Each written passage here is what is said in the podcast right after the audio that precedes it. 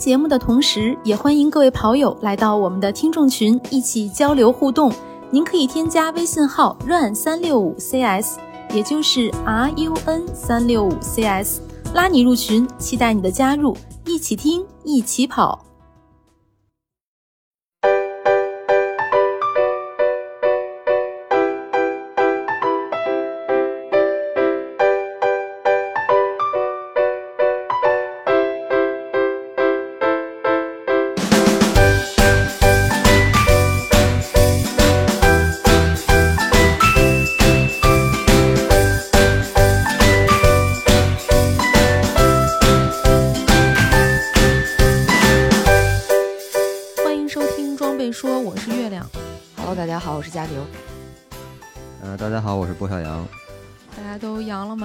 康了吗？康了吗？不是，我觉得就是听咱们的这个声音，感觉我像是最严重的，但事实上好像只有我，就是官官方没有盖章的没有阳。你你们是正经测，不是月姐属于官方没有盖章是吧？但是所有的症状都有是吧？对，我就是一直都是阴性，但是该发烧发烧，该咳嗽咳嗽，该流啊鼻涕流鼻涕，嗯，啊而且十天了。哎呦我天哪！应该我觉得可以先大家都先介绍一下自己的情况哈。我我就是那个天选伺候人，我 我我也没有 没有什么别的症状，然后就是有点儿有点儿咳嗽，所以我对我怀疑我自己十有八九就是要么着凉了，呃，要么就是那个这个叫什么，呃，有一点点症状的感染者。但是因为我没有抗原，我也不想测，嗯、我也不出门儿，所以 我觉得哎，你这个原理就是只要我不测，我就是阴的。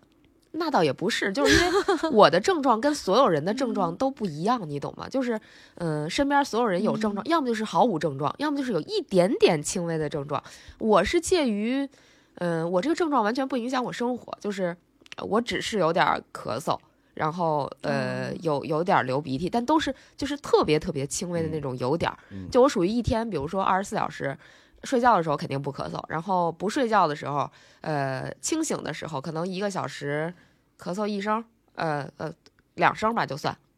这样。对，其实佳宁这个这个特别轻微的症状，其实在北方是不是特别好判断？因为北方的冬天，一是污染，然后粉尘加上干燥，然后大家其实就是没有这个问题的病毒之前，一到冬天，其实大很多人都会鼻子也咳对嗽啊，咳嗽啊，对然后鼻子不对舒服呀鼻子不舒服、流鼻涕啊，或者鼻塞这种症状就很很平常。特别是在跑步，稍微感觉有那种场，就是一说冬天风吹着了，比如今儿风大，或者是温度确实低，一回来有那种低的那种体温的感觉，它就不是特别好判断。对，就是真的跑步吗很难判断？。啊，没没有，我不敢，因为我周围的人哦全阳了，我这 这个我我有点怕这个免疫的窗口期，就是我出去跑一步，我这嗯免疫力忽然就低下了，我再被感染了，就我觉得有点得不偿失，所以我就最近先安生一下，等我身边的人都阳康了，我再 出去活动一下，我是这么想的。但是我觉得可能也许明天我就出去活动一下，也许那波小嗯，那波小杨呢？什么呃，情况？我现在是已经抗原是转阴了，因为最近这北京的这个核酸一直不出结果，所以我从呃阳的那天测的核酸就没出，到现在已经七八天了吧，六七天了，我没细看健康宝。然后就是，但是我个人目前的身体体感是基本上达到痊愈，还有偶尔有一点鼻涕，偶尔会咳一两下，一天可能咳个三四下、四五下这种状态。然后抗原昨天是第八天转的阴，哦，那还挺快的。恢复锻炼了吗？嗯，恢复了，我跑了两天了，然后实际上恢复锻炼是三天了，然后因为周五的话是在室内做了一个简单的电上的那种，类似于跑者的什么肌肉激活呀，或者动态拉伸的这种动态恢复，然后周六出去跑了一个四十五分钟的，呃，非常慢非常慢的慢跑，其实也没看心率，也没看配速，就是告诉自己慢跑。跑一个四十四十分钟，其实一开始计划四十分钟，后来绕的有点远，多绕了五分钟回来，回到家，呃，等于这样是绕了一个四十五分钟，呃，最后看了一下配速是六分左右，但是其实体感心率幺二七，体感也没什么特别，呃，跟之前跑有没有没觉得呼吸上有什么特别不一样的地方，然后可能还是稍微有点痰，跑的时候可能想卡两口痰，然后昨天跑了一个，其实昨天的计划也是。呃五分配速，十二公里，正好跑一小时，但也是这个线路规划稍微绕了点远儿，最后跑完将近十四公里，然后一个小时十分钟左右的那个时间，但是配速还是五分。呃，心率是不到一百五，一百四十几。然后感觉因为冬天穿的也多，这两天这一周吧，一直吃吃喝喝，肯肯定体重会长，具体多少我也没上秤称。就是感觉，呃，身体没有之前那么轻快，但是并不觉得笨重或者是疲劳，没有那种疲劳感。其实，所以说针对我自己来说，目前这一周下来，我觉得可能真的对心肺上的影响。可以就可以说是没有，没有什么觉得明显的影影响，比如说乏力啊，或者憋气，像有人说可能爬楼梯会觉得气短啊那种，这些倒都没有，没什么这种反应。哦，嗯，那说明恢复的还是相当不错的。所以我们今天呢，三个人就跟大家来聊一聊装备说嘛，我们聊一聊，如果你哎不小心中招了。阳了之后，在家怎么能够利用上我们平时的这些装备，能够给自己减轻一些症状啊，或者能够加速自己的康复？对，主要是让自己舒服点嘛。嗯，对。嗯，因为确实，确实我是呃，我先说啊，等于我是上周的上上周的周呃，对，上上周了，今天周一嘛，上上周的周六，等于是十二月十号那一天。呃，其实按我这个训练计划，周末一般都是进山一个长距离。然后那天赶上，其实温度挺低的，还有大风。然后跑的是那个门头沟，就咱们之前那个，呃呃捡垃圾那个活动的那个水库，大概其从那个起点开始，一直跑到山上有一个雷达站，呃，一个折返。然后我还加，其实那那个线路按轨迹走是二十五的折返，然后加一千的爬，一千出头爬升，不到一千一。然后我稍微加了一点，因为要从地铁站可能出发更方便。对，我是三十公里，然后一千一的爬升。呃，觉跑的时候觉得那天真挺冷的，风也挺大的。有的是在那个就山窝里还特别舒服，又有太阳又没风，风都被挡住了。但是，一到暴露的地方，真的吹得挺惨的，就觉得哎呦，吹得特别冷。然后，其实就当时是觉得冷，我觉得今儿回去必须得多喝热水，然后泡泡脚什么的，要不然肯定会感冒。嗯。下山的返回，最后可能还剩六七公里的时候，呃，会有一种那种疲劳感，但是那个疲劳感不是像像比如说跑长距离之后很累的那种感觉，我觉得会腿有点酸，就当时我还觉得这个腿的酸好像跟之前的疲劳感不一样，其实这就是一个算是一个前对一个信号一个前兆，然后下山之后正好还碰到一个核酸点没人，我去做了个核酸，呃，然后就回家了，回家。吃完吃吃东西的食欲都特别好，然后我那天还吃了披萨，然后吃完了差不多八点半九点没事儿了，就觉得不对了，体温就觉得身上有点烤得慌，体温就上来了，结果一试表三十八三十八，然后后来再过一会儿试就三十八度五了，然后我就说哎呦不行，肯定是中了，中了之后，然后我就赶紧跟二当家我说咱俩就我就在家里就戴上口罩了，我说今儿晚上先分开睡。我怕，因为他可能抵抗力，我觉得我个人 认为可能他抵抗力没有我强，我怕他反应会比较严重，所以说先尽量别让他那个吸入太多的病毒吧。然后那一宿就是头疼加上耳鸣，几乎睡不好，可能睡一会儿就醒，睡一会儿就醒。其实我我这天犯了个错误，其实三十八度五的时候我就应该吃布洛芬，但是我觉得没上三十九，对就不吃了，就顶一顶就没吃。但是这一宿挺难受的。后来我想，其实那天要吃一粒。我觉得至少能好好睡个四五个小时，恢复快点，对，精力恢复快点。嗯，然后最神奇的就是周日早起一起来一试，第一次试表，刚睡醒试表是三十七度多，嗯，等于也没吃退烧药，什么都没吃就就降温了。嗯，等到中午下午再试的时候就就没事了，不烧了，就三十七以下，三十六多了，然后一点症状都没有，什么嗓子疼，大家说那种，呃，嗓子疼，对，什么肌肉酸疼、关节疼，我全都没有。然后我就以为那可能还真就是感冒那个吹着了，冻着了，着凉了。对，嗯，我就以为是这样了。然后那个核酸的报告，按正常之前咱们测都是周六测的，下午测，周日一早就出了嘛。但是周日没有结果。其实那两天核酸基本挺不正常，因为大量的生混一，再加上就是结果出的比较慢。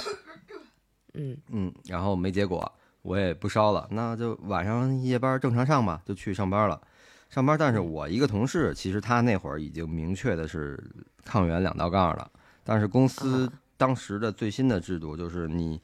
不管你是发烧与否，你有没有症状，还有你的抗原两道杠全都不认可，都以核酸报告为最终的结论，你才可以请假，是这样。所以他也没办法，他年假都休完了，他没有其他的假可休了。而且他确实他没发烧，他只是觉得嗓子不舒服，有点嗓子疼，有点咳，呃，没有发烧。然后抗原自己测了一个是两个，因为我们公司发抗原了嘛。最逗的是发了抗原，但是却不认可抗原的结果，这个要吐槽一下。这挺扯。嗯，对。然后就是他就上了，但是我们还是相对，因为在一起好多年了，也比较熟悉，不会互相就是那种猜测啊，或者有有介意感啊。当然大家都戴口罩，按规定都是戴口罩的，做好防护的。嗯。呃，等于这一天夜班儿。完事儿之后，然后周一我说那我去测一个单管吧，因为我那个之前测那个没啊不对，我周六测的那个，嗯，啊在周一的凌晨，就等于我上夜班的途间，我没事儿刷健康宝，我发现出结果了，啊是是阴性，然后等于我这样就觉得，哎，我周六下山测的，然后比如说我四点钟左右测的，我十点钟左右发的烧。然后那我周日又没事儿了，然后周一周一凌晨出的这个周六的这个这个是阴性，我说那可能我就是感冒了，所以这是第一判断，我自己还发了个朋友圈，然后我等于我对我周六的一个感冒发烧的判断，就不是发烧的判断是就是感冒了，等于是这样。然后周一我说那我这样我测一个单管去吧，我特意找在群里问别人，我说谁收着那个十混一的短信了，给我来个截图，我说我拿着它去护一个，去弄一个单管测。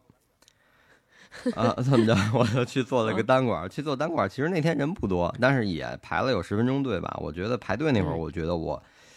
会冷，感觉因为穿衣服跟平时差不多，但是就感觉会比平时怕冷，畏寒。嗯，然后测完之后就回家了。等到傍晚就是七八点钟的时候又开始烧，但是就没有烧到三十八度五那么高，就是三十八出头，甚至三十七度多这个状态。等于我周一晚上又再次发烧。呃，周二等于周一这个单管到今天现在也没出结果，火，就就不出了啊，就被数据筛掉了，你不不算数，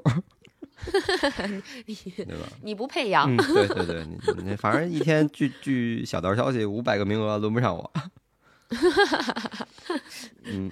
这这个真是有点有点意思，不过确实最近也听了一些朋友说去测了单管啊，或者是呃测核酸都没有出结果，嗯，要么就是十混一阳，然后也有人开玩笑说可能不是十混一阳，是十个人可能十个全是阳的，对，有可能，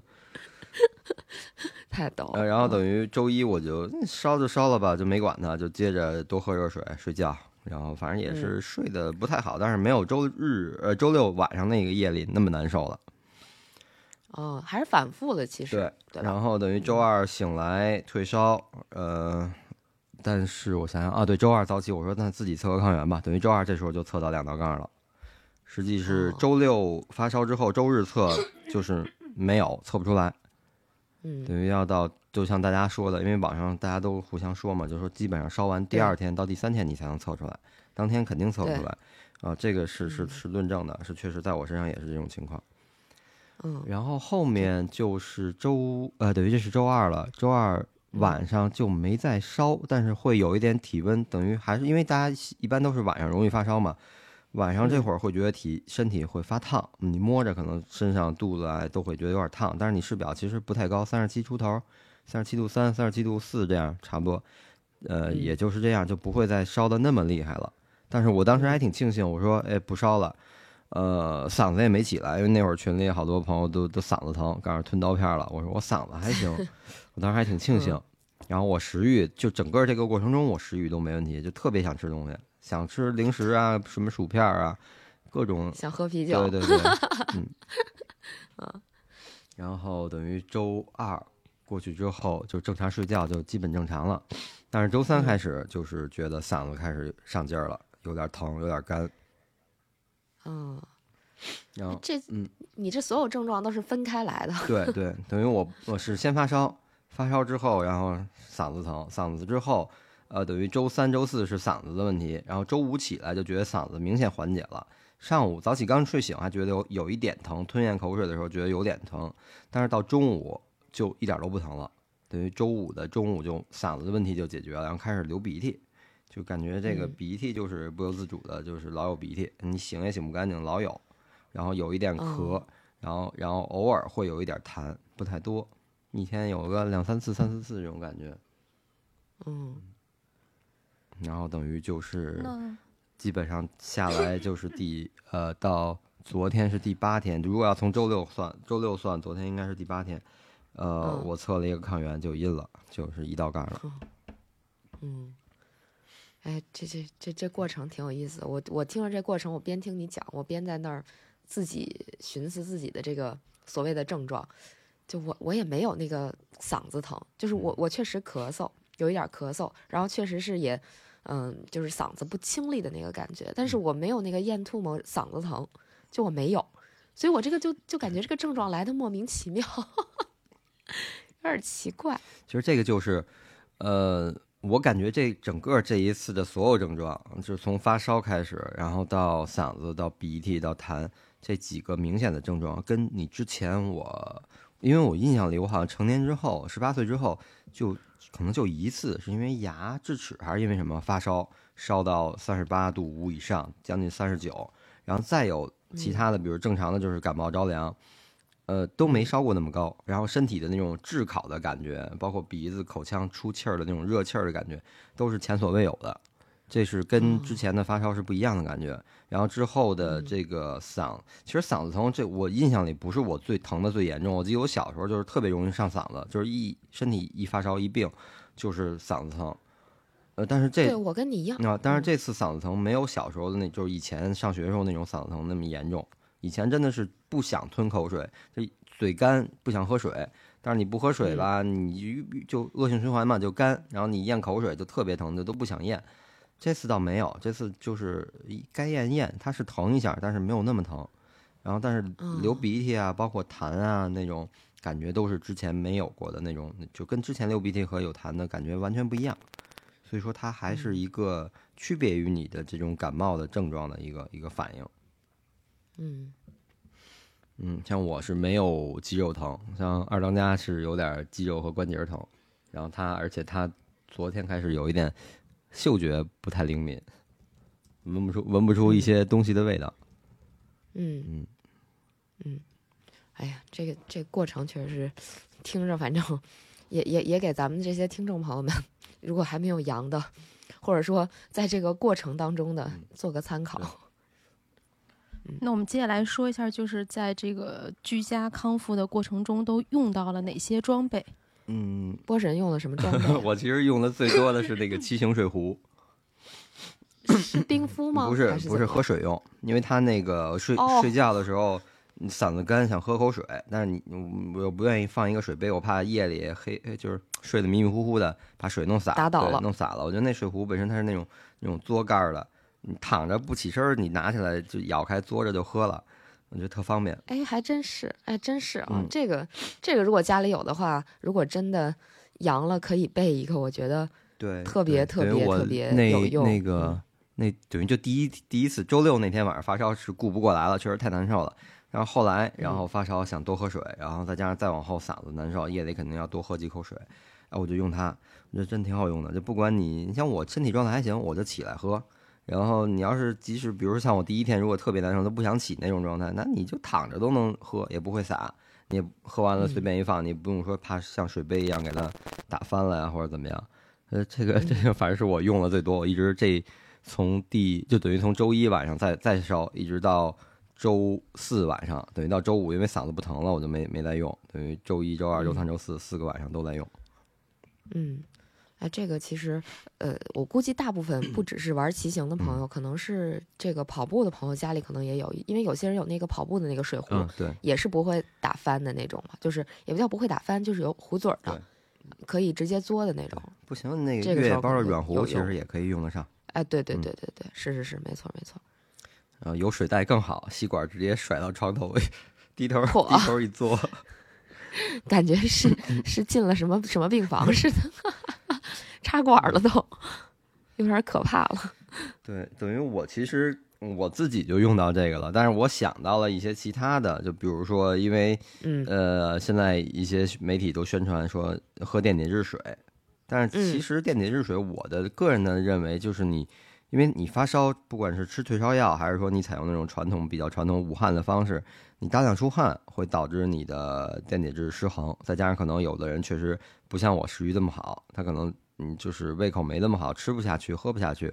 那可能补一些电解质水是能维持一个体内的平衡。呃，我觉得这个是可以，但是没必要特意去买。我是喝了一两个，但是喝的不多，不是说拿它当正常当白水喝，就是还是喝白水，就买了一两瓶儿，想解馋的时候就当饮料喝了。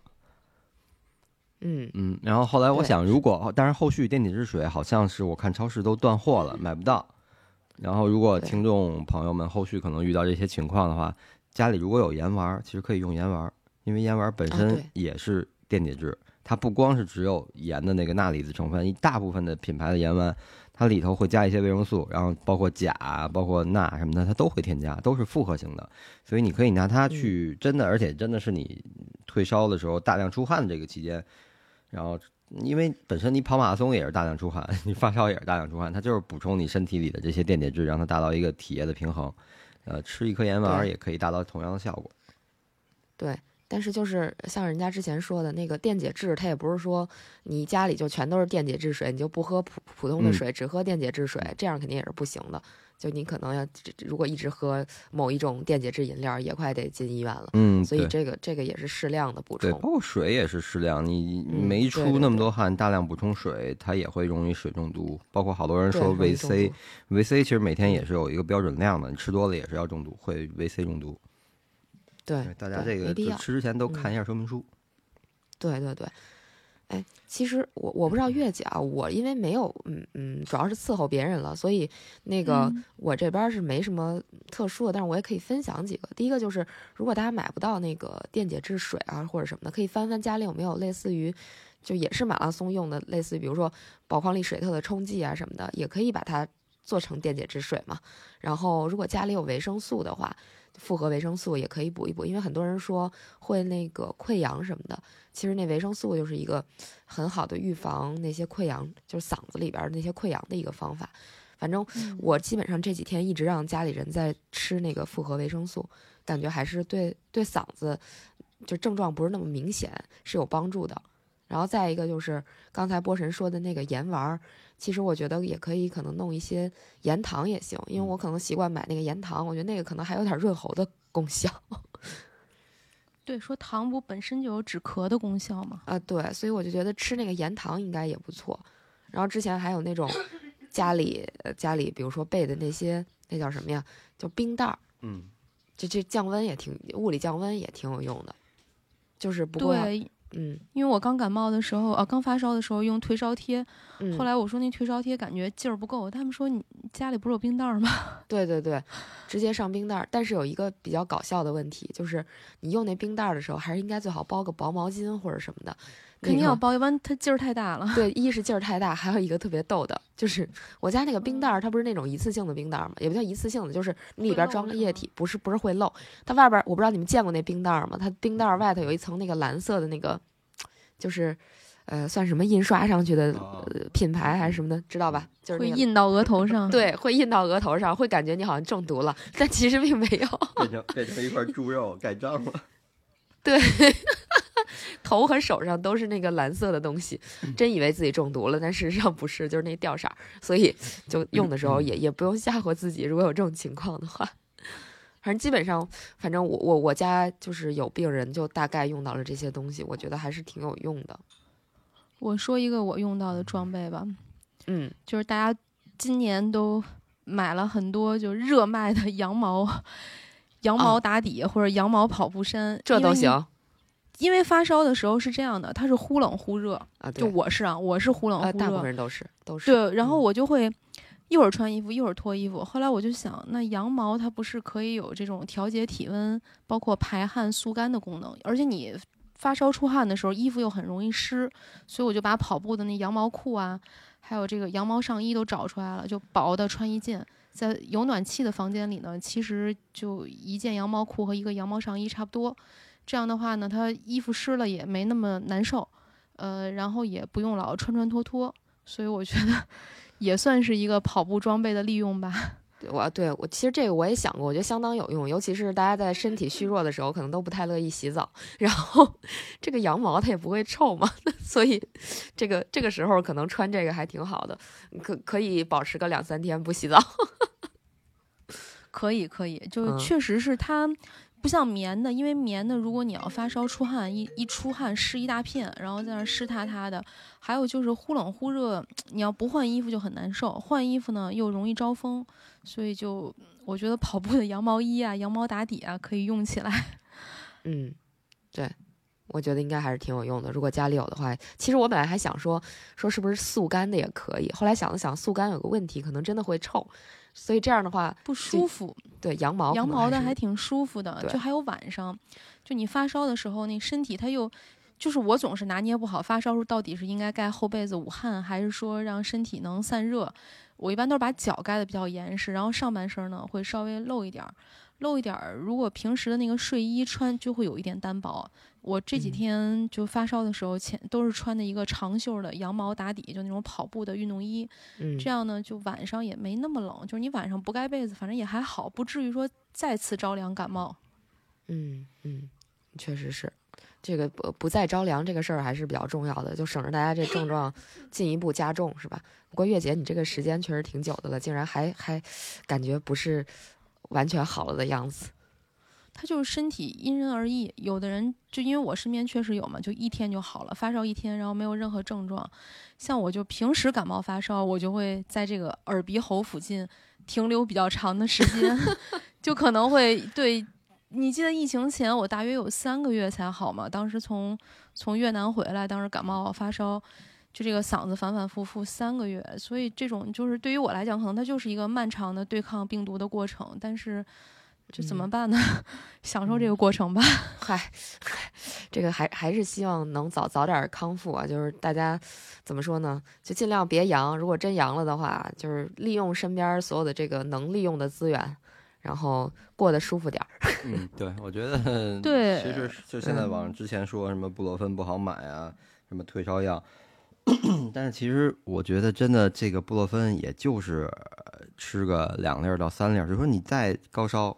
也就烧两三天就差不多了。真是烧三天解决不了问题，还一直高烧需要吃布洛芬，那就去医院吧，就不用不是在家的问题了。所以说可能就是两三粒儿，但是真正后续可能吃的需要更多的，或者是需要储备一些的，可能是嗓子这块儿的，不管是相应的药，还是像喉糖啊，或者是缓解嗓子症状的这些需要舒就是舒服一点的东西，可能会我觉得会需要的比较多。对你说起这个，我忽然想起来，还可以备一点儿冰淇淋。我 我就是，对我就是那个，嗯，在这个这一波到来之前吧，嗯，然后家里有了冰淇淋，然后在在这一波来了之后，这个冰淇淋其实还是挺管用的，尤其是嗓子不舒服的时候，你吃个冰淇淋特别管用，还真的能起到一些降温以及让你那个嗓子比较舒适的这种嗯，对，作我就想喝啤酒也是因为就想喝点凉的，嗓子舒服。凉的，是吧？嗯，让它顺下去，嗯就感觉很舒对服。哎，对，说到这儿，我忽然想起来，我这两天嗓子不舒服，我还喝了一东西，我觉得特好，就是广东人比较爱喝的凉茶，对，凉茶。对，确实也很舒服。然后，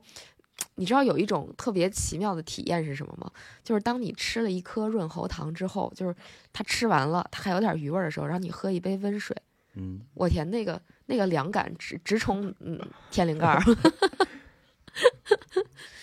就很爽。这个可以哦分享给大家。嗯就你的这种感觉，我我突然想到一个，就是我我鼻子不通气儿那几天，嗯我就找到了 泰国那白虎膏，其实它本身哦是可以用于，比如说蚊虫叮咬啊，或肌肉酸痛的按摩。但是如果你把它抹在鼻翼两侧，也是可以迅速通气儿。嗯，嗯，对对对，那种有清凉感的好像都行。我是抹的那个多特瑞的那个舒缓膏，哦，嗯，然后就是就是那精油品牌的那对对对，个舒之前群里好像也嗯聊过，那个舒缓膏就是抹在鼻翼两侧，然后或者鼻孔周边，然后就马上就通气儿了，然后选一个舒服的姿势就赶紧睡。哦，可以，也可嗯以。他们还有把那个鼻炎的时候用的那种鼻鼻子的冲洗剂也拿出来，就是冲一下鼻腔，然后再睡觉，就是让你盐水，嗯，是吧？让你入睡的时候可能嗯会比较通畅。嗯、这样的话，嗯，可能还比较舒适一点，要不连睡都睡不着嘛。有些人不是睡不着嘛，对，症状比较，重。如果要没有的话，可以自制一点淡盐水，然后把这个鼻腔啊清洗一下。哎，对对，确实是这个也听说过，应该是也是有奇效。像我这种鼻炎患者，我家里都有这些东西，呃，但是我也没用上，因为我这个就是我现在处在一种纠结中，就是我觉得我这个症状吧，就对我没有造成，没有任何就是不影响我日常生活，所以我就感觉吃药不至于，不吃药吧又。吃冰淇淋 得了对，后来想想要不吃点冰淇淋算了，我也别纠结了。我今天早上都把那个就是橘红颗粒吧，就一个药，就是治应该是治嗓子什么的，都拿出来了，嗯然后现在还在那扔着呢，我都没用。我觉得吃两颗喉糖，吃点冰淇淋算了，还让让自己好吧。而且我很可能就是着凉了，我可能是真着凉。哎呀，这个大规模的集体感冒发烧，对，第一波集体，咳嗽，嗯对，就是没赶上第一波的也别着急，嗨，赶上的呢就抓紧好。嗨就是希望大家都别赶上啊，就是呃，这这不生病是最好的，肯定是吧？但是如果真躲不过，那那就提提早做好准备，是吧？因为有很多人说他为什么要抓紧赶上，说如果只要抓紧病，抓紧好，这个后边的什么元旦啊、春节啊，啥事儿都不耽误。咱咱还是不得但病但是这个最好、啊。但是这个不提倡，对对对对不提倡。就刚才开开个玩笑，就是说已经得的，那大家就是先进考场的嘛，就尽快让自己的身体好起来。嗯我们这期也是做一个 对小的分享，就家里这些物件啊、装备啊，有什么能在生病的时候帮上大家。就像佳宁刚才说的，其实。比如佳宁想吃冰激凌啊，然后小杨想喝啤酒啊，其实我觉得借着生病这个时这个时机，可以稍微为所欲为一点儿，是吧？吃点儿罐头啊，吃点儿平时想吃的。甚至那天医生跟我说，你如果愿意，你每天喝两杯奶茶也可以，毕竟是你还多喝了水嘛，对，是的，是吧？嗯嗯就是吃好睡好非常重要，对于呃这个康复嘛，对吧？就是各种让你能睡好的这种呃小 tips，其实都呃有点用。然后再一个就是吃好嘛，想吃什么吃点什么。就这个时期，大家也就别呃管住嘴了。嗯当然，所谓的这个不管住嘴，不是说吃好多垃圾食品，肯定是说吃点儿对于你能够让你恢复体力啊，对吧？恢复精力的这些东西，你又喜欢吃的，嗯，在这个时间还是别亏待自己。对，我觉得就是，嗯，怎么说？就像刚才开玩笑说那个早阳，然后不耽误过节，不耽误那个什么圣诞啊、跨年啊、春节啊都不耽误。其实就是，如果你已经阳了，你就这样去想，你不要有心理压力，早好了，你后面的事儿就可以正常安排了。然后甚至说，比如说我十二月份，我这一个月我作为一个调整期，呃，我今嗯天还有十来天，那我都记就就我就打算就这么放纵下去了，跑量维持一个基础跑量，然后想吃什么吃什么。然后转过年儿来，一月份开始，那就正常冬训冬训了。然后明年也也放开了，比赛可能会越来越多。你可以有目标的比赛，有目标的日期去去做一个长远，就不用可以做一个相对长远的规划了，不用像之前似的，可能一个月之后的事儿，现在都不敢定。呃，是的，是，的所以就是心态，然后包括心情，然后而且这个确实，呃，也没有没有那么可怕，没有像像有嗯些，包括可能现在北京是这样了，然后上海也快了，然后可能一些 二三线城市可能还在，我看网上有一些传言，包括什么，还是有点恐惧，但我觉得没必要，确实没必要。对，然后尽量保护自己，然后还是佳宁的那个意思，就是就是能不得就不得，那得了也没必要，就正常，就是一个一个一个正常的那个得了就保持一个好的心态，然后多对因为中国太大了。嗯嗯，我今天想这个嗯事儿，它整个的传播过程啊，包括到整个第一轮所有的人都阳完，当然也不一定所有人都都阳，就是说嗯这个大面积的这个感染以及康复需要很长的一个时间，不是我们想的那么快。对对，咱们看北京这也经历了一个过程嘛，那再到再往下，其实这个时间时间会呃怎么说呢，拉的会比较长。然后大家如果真的得了病，也千万别着急，就是着急恢复啊，着急跑步，就是这个。得病和康复本身就是一个循序渐进的过程，它不是说你一下子你得了病就一下子好。当然，这种人肯定有啊，嗯、但是大部分人可能都会经历一个比较长的过程。呃，所谓的比较长，可能呃一个星期、两个星期，嗯，但是这个未来咱们这个想跑步啊、想运动的这个时间其实还是大把，所以大家就是先养好了，先不着急。就就比如说像我，正好借这一周，对于我上周周六跑完那场距离，呃，按计划周日是应该有一个很短的慢跑，也就四十分钟左右，可能七八公里，但是就完全就没跑，那天就就歇了。虽然那天也不烧，但是我就想歇了。然后等到周一再烧的话，周一我一般不就是放松日嘛，那个泡沫轴什么的，等于周一就没跑，结果周一又又烧了，然后等于上周整个都没跑，到周五才跑。我觉得就中间这几天正好就可以把我之前一些问题，比如像跟腱，跟腱之前一直不太舒服，跑的那个前一就每次跑前一公里到两公里的时候都疼，跑热开了就不疼了。然后就正好我觉得用这五天的时间就把跟腱好好养一养，因为平时可能你真的让我静下心来不跑休跑。把跟腱养好，那可能挺难的。那借这个机会就养了。然后昨天，然后跑什么的也确实没感没感觉，就证明这个五天的休息你没有白费。你首先把新冠的这个病毒你你你扛过去了，然后其次你身上一些小的之前累积的疲劳，然后你也把它放松掉了。对，是的，所以都别急。对，就是这个东西就别急，而且包括说到刚才佳宁提说我已经开始跑，然后这个你你。就康复之后的运动的恢复，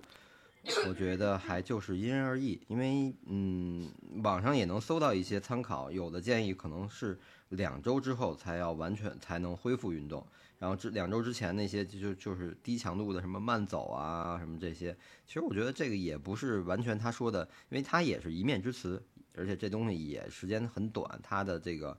呃收集的数据包括个体啊也不是说非常全面，所以我觉得还是看个人，你可以。觉得先通过一些慢走啊，或者快走，甚至可能你你通过一个爬楼梯做一个简单的测试，比如你就正常的步速，你爬几层楼的楼梯，你觉得你也不喘也不累，那可能你就说明你对你的心肺没什么影响，那你就可以做一些，比如呃像我之前就是按最低心率或者是那个一区的那个按你全马成绩算那几区几区的配速，就按一区的这个配速，其实一区配速就是一个动态恢复的一个配速。你去慢跑，然后把时间缩短，可能三十分钟、二十分钟、三十分钟，或者就是五公里，你去跑。跑完之后，第一天你先这样，你去感受。然后如果你觉得没问题，那第二天你可以把配速稍微加一点。但是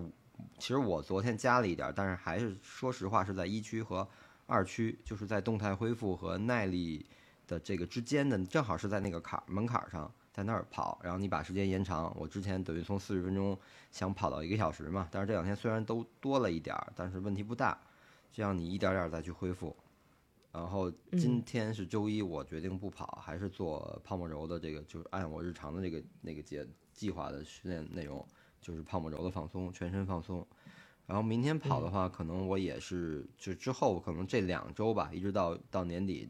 这两周，我都是一个呃以呃还是以一区二区的这个配速跑慢跑，因为也确实没什么比赛了，然后。呃，那个就短时间内没有比赛计划，而且又最近北京确实一直在降温，都挺冷的，就是以一个维持运动，包括恢复身体的这么一个状态来做，然后再结合，主要还是结合自己的体感。你看别人说的一大堆，或者甚至可能给你列出一个恢复恢复运动的课表，但是它并不一定适合你。嗯，对。量量力而行嘛，对吧？就是你自己还得还得了解你自己的身体。对，但是我也见过有，确实有朋友上来恢复了转阴了，马上就十公里四幺几的配速这样干，干完之后，但是他其实他也不是盲目的，他也是呃考虑自己的身体状态，包括结合自己的体感。我看他两天跑了同样的配速，呃，距离差不多，他看了两天的心率，就是呃后一天会比前一天的心率再低一点，就证明你的身体又恢复了一点。嗯，对，所以所以说这个东西，你可能看，你看有的人哎一下恢复了，马上就四幺几的去跑，但其实他是有他自己的考量，或者和他自己分析的这个这个逻辑在里面。嗯，就是每个人你去结合自己的情况来判断。嗯，没错。行，那我们就祝大家这个所有人的身体都能够好起来吧。祝大家健健康康。嗯嗯，对对。然后如果出去跑步的，一定要多穿点，千万别感冒。是的感谢收听装备说，既是种草大会，又是避坑指南。那我们下一期再见，拜拜拜拜。